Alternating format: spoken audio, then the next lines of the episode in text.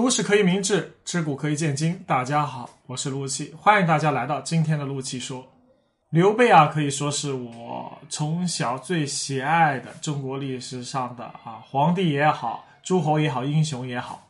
为什么？他白手起家，知其贩女之徒，成为了三足鼎立、割据一方的这个皇帝啊！而且手下有这么多的贤臣名将。可谓是让人啊，这个十分的敬佩，因为他是我们普通人的一个模范。因为他的家庭，呃，你看，父亲早亡，母家庭贫穷啊，靠中宗这个叔叔刘元起资助他读书啊，最后凭借自己的努力啊，成就了一世霸业。那我们今天在这个和平的年代，我们可以想，这样一个普通、这样一个贫穷的家庭，你能够成就自己的一番事业。这是多么难能可贵啊！所以，我们从刘备身上可以学到很多。可惜的是，刘备厉害，儿子不争气。所以，刘备在白帝城托孤后啊，他的儿子刘禅啊，作为刘备唯一的儿子啊，亲儿子啊，刘备还有一个这个假儿子啊，义子刘封。你看，封禅啊，刘备，所以他的想法是什么？大家早就应该明白了。那么，这刘禅继承了父亲啊这个的地位。可是呢，最后啊，这个人是啊，素质非常平庸，没有政治才能，而且可以说用昏庸来一个宠幸宦官皇后，导致啊，这个国家啊，最后走向了衰弱啊，被曹魏名将邓艾啊攻占成国，成为魏蜀吴三国中啊第一个灭亡的国家。那么我们今天谈一谈啊，刘备建立的蜀汉王朝。刘禅继承了蜀汉王朝，当了几十年的皇帝，最后灭亡的时候，他们家有多惨？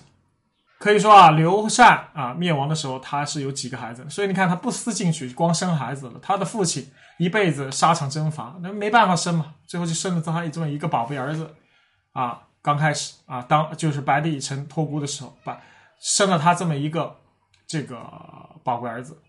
那么这个刘禅。和当然了，刚刚也漏说了一个，就是刘禅当时有两个弟弟，一个刘礼，一个刘勇。但是呢，这两个人年纪太小，不合适。因为刘备吸取了汉朝啊这个呃灭于幼主的这样的一个教训，所以他绝对是不立幼主的。刘禅作为他的嫡子、嫡长子，那必须要立刘禅，因为刘禅当时成年了，所以呢，这是他唯一的可以选用的一个儿子。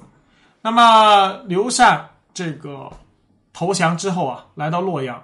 啊，他总共有啊七儿三七儿二女，那么他生活是怎么样的啊？可以说啊，刘禅一生啊是活在这个司马氏的监视之下啊。当然了，给他封了一个侯，但是呢，并没有改变其上失王朝、束缚于他人的这样的一个悲惨的命运。那么他的儿子呢，究竟啊儿子女儿到底是什么样的一个生活呢？刘禅已经是这样子了啊，此间乐不思蜀也，但是他的子女却不是这样。那么有的是被曹魏给灭了，有的一生殉国，有的忍辱负重。所以你看看刘氏家族的整个的一个啊这种遭受的磨难，真的是难以想象。那么我们首先说说啊刘瑞，刘瑞是刘禅的长子，刘备的长孙。这个人呢是有乃主之风啊，从小是智勇双全啊，深谋远虑，也明见万里。所以呢他是有古四子之风。那么父亲刘禅投降之后呢，他却。啊，不想成为亡国之奴，所以呢，去剑阁投靠姜维，并留下一封信给刘禅说：“父亲，请不要悲伤啊，你忍耐几日屈辱，我去剑阁找姜维救援，我们一定要恢复啊，我们蜀汉。”那么呢，见到了姜维之后啊，太子刘瑞啊，扑通一声跪下，告诉他成都失陷。那么姜维得知刘禅投降的消息是痛心不已，所以呢，两个人是宁死不屈。他们谋划了一个计谋，假装投降钟会，再利用啊钟会与邓艾之间的矛盾，鹬蚌相争，渔翁得利啊，趁机恢复啊政权。那么这样子呢，两个人啊就这样子里应外合啊，钟会啊是果然上当啊。那么钟会上当之后，我们就看到了这个这个这个什么，就是出事儿了，出事儿什么事儿？就是钟会啊，听信了刘瑞的建议啊，伪造邓艾的自己，诬陷他谋反。所以呢，那个时候你要知道，你要邓艾啊，钟会带大军在外征伐。那么曹魏那个时候听到这个消息哈，绝对是啊非常震惊的。所以呢就派人把邓艾给押送回洛阳。那么钟会趁机带着自己的三十万大军进驻成都。那么钟会此时已经啊成为了成都之主了啊，可以说名义上土皇帝，而且离着洛阳啊山高皇帝远，所以他不把司马昭放在眼里。司马昭给他的命令，他经常不遵守。所以呢，这个时候司马昭非常愤怒啊，然后呢就这个要亲自率大军要讨伐钟会。那么这个时候呢，啊中间他们就运用了这个。谋略啊，想要这个去奇袭啊司马昭，那么呢，他们这个姜维呢，当时就给钟会出了一个计啊，就是让他利用给皇太后发丧机会，把手下不听命令的将领全部杀掉。那么这个事儿啊泄露了，被曹魏的南安太守胡烈得知。那么曹胡烈呢，他联合魏国伐蜀诸将，在成都起义，包围啊这个钟会的将军府，然后呢全部杀光。那么最后呢啊这个。我们就知道，这个刘瑞啊，因为啊参与钟会谋反，被处极刑，死的时候四十岁。他呢，用自己的生命捍卫了蜀汉最后一位太子啊的尊严。那么这个还有一个刘湛，是刘禅的第五个儿子。他呢是这个蜀汉灭亡的时候啊，表现出了比他父亲更加坚毅的这样的一个决心。那么邓安啊灭了这个这个这个成都啊之后投降之后。那么这刘湛呢，他绝对是不允许的。这个刘刘啊刘刘禅啊询问群臣意见，群臣说投降。那刘湛他就是骂他们，说这个蜀汉已经到了穷途末路，你们不想挽狂澜于既倒，扶大厦之将倾，却在这里讨论啊为了谁投降谁而争论不休，难道不觉得一点啊羞愧吗？所以满朝文武啊都低头不语。刘湛说：“国家危亡之际，我们父子群臣应该同仇敌忾呀。”这样，我们死了也无愧于心见先帝。结果刘禅不听儿子的话，儿子啊，他来到了啊这个太庙，他爷爷的庙前啊塑像前哭了整整一晚。第二天呢，他回到家里，把自己的妻子儿子全部杀掉，然后自杀，以身殉国。所以你看他这儿子多刚烈。那么还有其他四个儿子啊，刘尧、刘展、刘询、刘潜，他们呢跟着自己的父亲。来到洛阳，可是呢，他们呢是没有一天不在恐惧中度过，没有一天不在思念自己的家乡。父亲是乐不思蜀啊，但是他们希望能够回到成都。那么那个时候呢，西晋八王之乱，政治啊动荡不安，朝廷里的权力分裂，国家非常的啊走向衰弱。啊，这个时候四兄弟什么？他们。在趁南匈奴单于刘渊起兵啊进攻洛阳的时候，暗中勾结匈奴，希望借着刘渊的力量返回成都。可是呢，有一次送信途中被人发现，这个时候啊，西这个西晋的皇帝大怒啊，司马炽大怒，下令把他们四个人和家人全部处死。所以呢，刘禅投降洛阳之后，因为他们家里人参与南匈奴的这个谋反，所以呢，全部被处死了。这个时候已经是啊灭绝了。他的这个一支后代，那么他还有一个第三子叫刘琮。那么刘琮呢，对历史的记载并不说。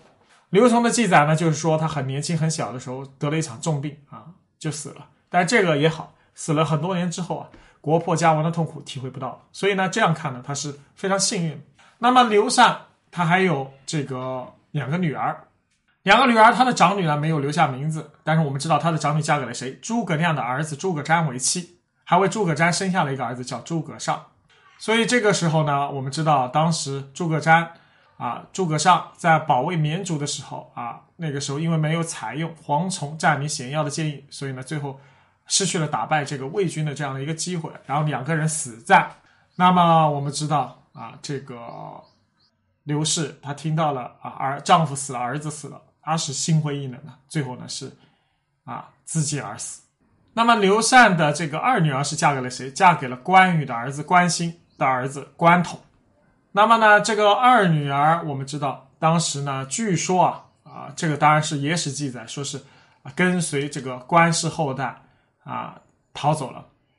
但是呢，我们知道当时这个彭慧是谁？彭慧是彭德的儿子，彭德被关羽所杀，所以彭慧到了成都第一件事就是要找关羽的家人。然后呢，要把他们全部杀掉。所以这个时候啊，我们知道，啊，彭会灭了关氏全家啊，就是关羽这个时候就绝后了。包括刘禅的子女也统统被杀了。所以我们看到整个刘禅的后代，他的这几个儿子和女儿，其实我们看一看，没有一个不心想复国，没有一个不心想抗争的。他的太子，他的二儿子，他的其他的几个儿子，个个都想着复国，想着啊自己的家园。所以你看看，刘禅昏庸无道，但是他的子女个个成人，个个都有乃祖之风。所以历史有时候就是这么奇怪。你想想，刘禅如果早死，二十岁就死了，让他的儿子继承皇位，让他的太子继承皇位，让刘瑞继承皇位，也许蜀汉就不至于死了。所以刘备托孤啊，托错了，真的是他一辈子啊非常英明睿智，到最后啊临死之前做了一件糊涂事儿。虽然他跟诸葛亮说儿子不行，你可别取而代之。诸葛亮这样的人怎么会取而代之呢？啊，所以我们刚刚啊梳理了一下他们的子女的结局，就知道，这真的是一场历史的插曲，而且是一场滑稽的插曲，真的是天意弄人。蜀汉不该灭亡，蜀汉应该崛起。有这样的子孙后代，为什么不崛起呢？好了，今天就聊到这里，啊，感谢大家的收听，我是陆西，咱们下回再会。